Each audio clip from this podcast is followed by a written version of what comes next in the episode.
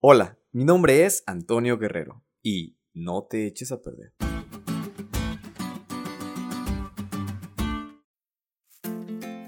En la universidad teníamos una clase que se llamaba Formación para el Servicio, más específicamente el área de finca y trabajo manual.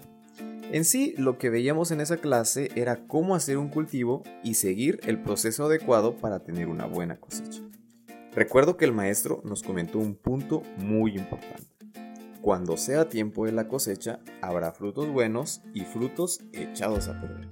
Deben separarlos, porque si se mezclan, podría echarse todo a perder.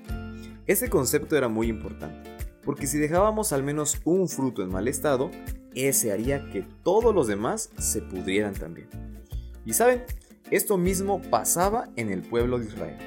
Ellos eran un pueblo escogido por Dios, un pueblo especial, el fruto bueno.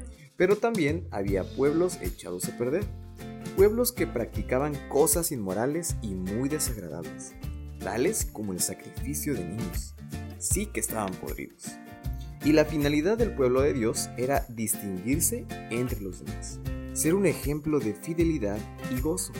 No debían dejarse influenciar por pueblos inmorales que hacían abominaciones, sino seguir el pacto que habían hecho con Dios. Al igual que el pueblo de Israel, hoy nosotros tenemos esa misma responsabilidad, porque somos un pueblo especial, el pueblo del pacto. Y Jehová, nuestro Dios, nos manda hoy que cumplamos estos estatutos y decretos. Cuida pues de ponerlos por obra con todo tu corazón y con toda tu alma. Amigos, es hoy el momento en el que debemos de actuar y ser ejemplo. No debemos de contaminarnos con cosas que están podridas. Seamos frutos maduros y en buen estado para honra y gloria de Dios.